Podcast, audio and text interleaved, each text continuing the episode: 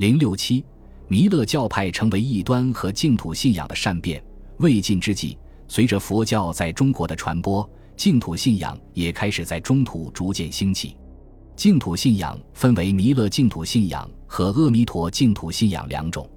弥勒净土信仰信奉的是弥勒佛。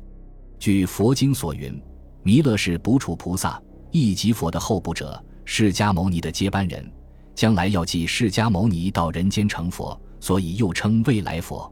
弥勒住在兜率天上，即欲界六天的第三天，分内外两院。外院属欲界之天，内院是佛国净土。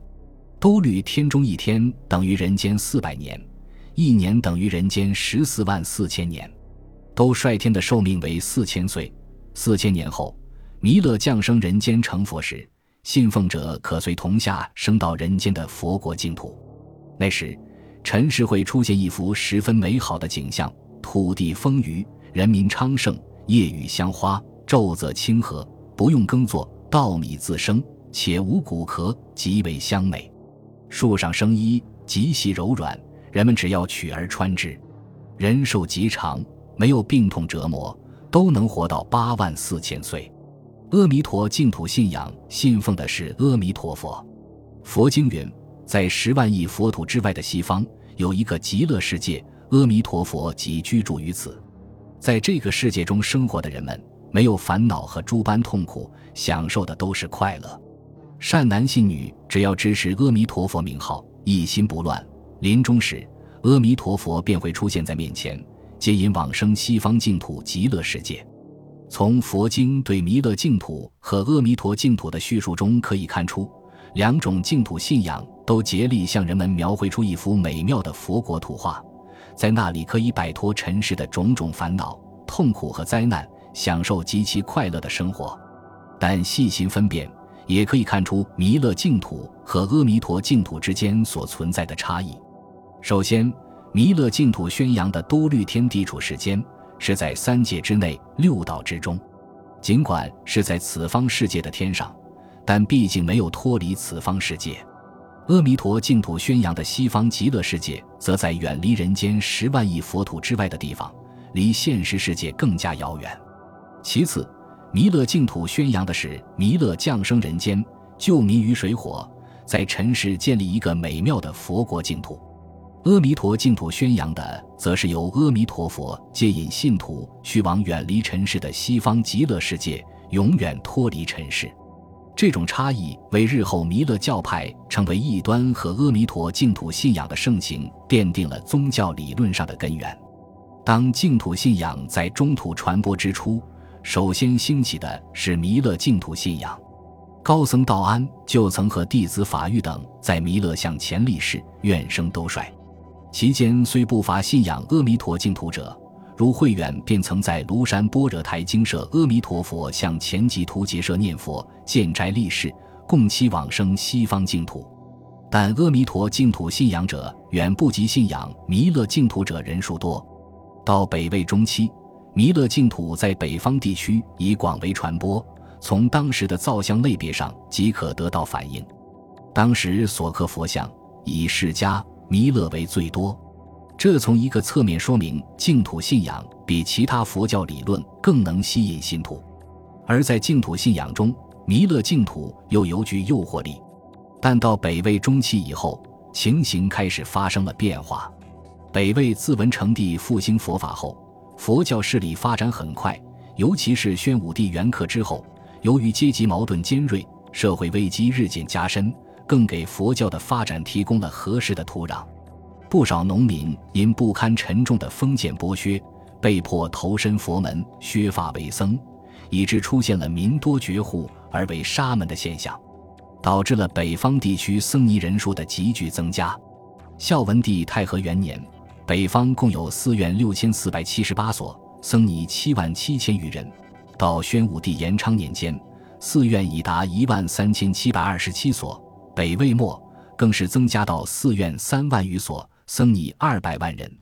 短短五十多年中，寺院增加近四倍，僧尼增加二十五倍。正如史书所言：“自中国之有佛法，谓之有也。”这些投身佛门的破产农民，原本希望能从佛教中找到寄托。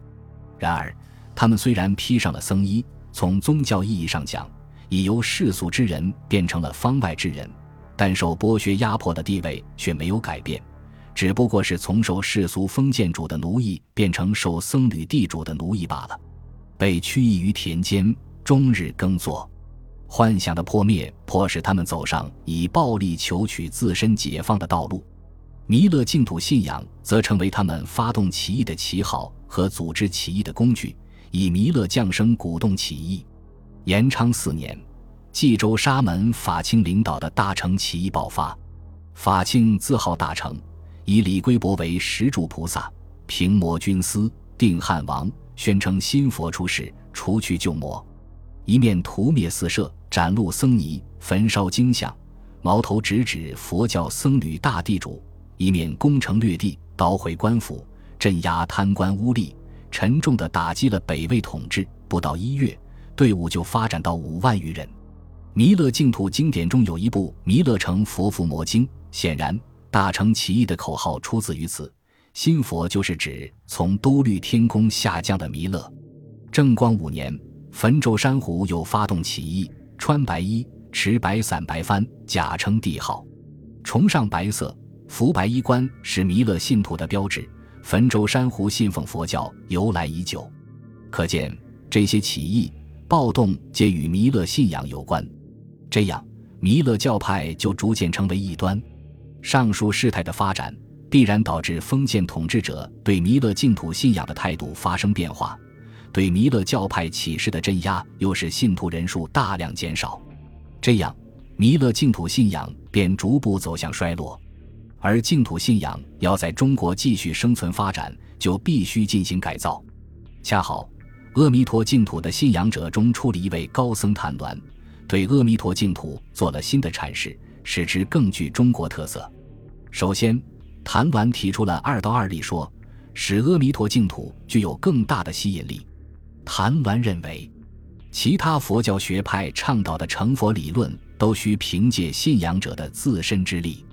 而要在污浊之时、无佛之时，仅仅依靠自身的修持而证得圣果，就犹如碌碌不行，十分艰苦，是为难行道。阿弥陀净土以信佛之因缘，愿生净土，就可以凭借佛的本愿力及他力入大乘正定句。自力加上他力，就犹如水陆乘舟而行，方便省力，是为一行道。因此，阿弥陀净土信仰是一条通往极乐世界的捷径。其次，谭鸾吸取了北方天师道改革的经验，简化了阿弥陀净土信仰的修持方法。神瑞二年，道士寇谦之自称奉太上老君之命，清整道教，对北方天师道进行改革。寇谦之的道教改革有一个鲜明的特点，即在修取功德的方法上，一扫以往的繁文缛节，力求简便。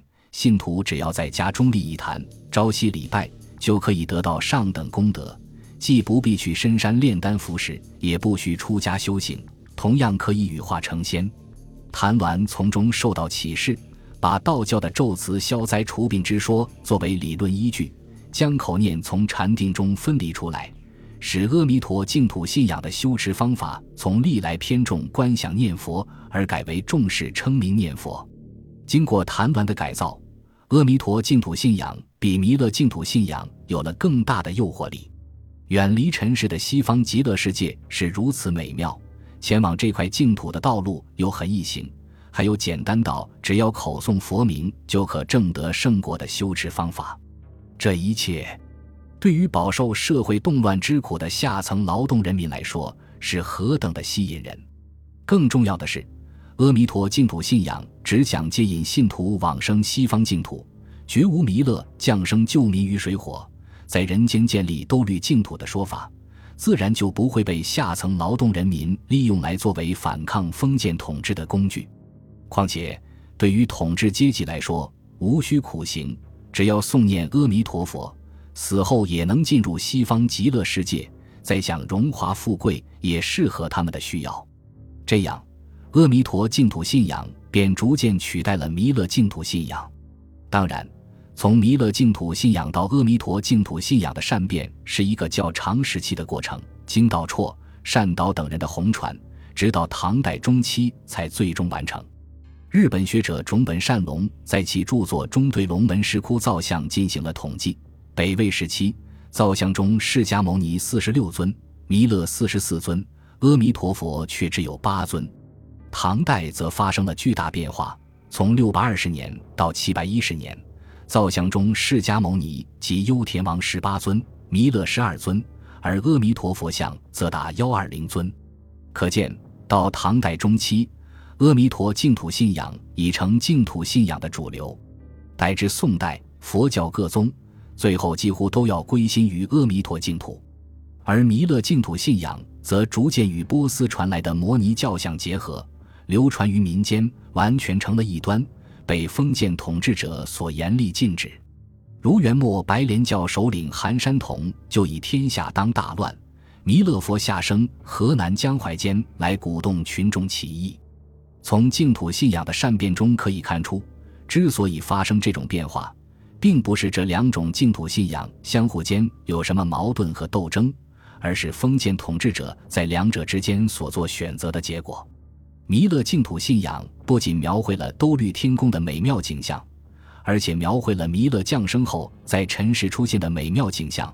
结果为农民起义所利用，成为反抗封建统治的思想武器，变为佛教异端的弥勒教派必然受到封建统治者的镇压和禁止。弥勒净土信仰也被抛弃，而阿弥陀净土信仰经过谭鸾、道绰等人的改造，更加中国化。既能为中国百姓所接受，也不会对封建统治政权构成威胁，自然就被统治者所选中，在中土被广为弘扬。因此，从弥勒净土信仰到阿弥陀净土信仰的善变，也从一个侧面反映了佛教在中国传播的曲折过程。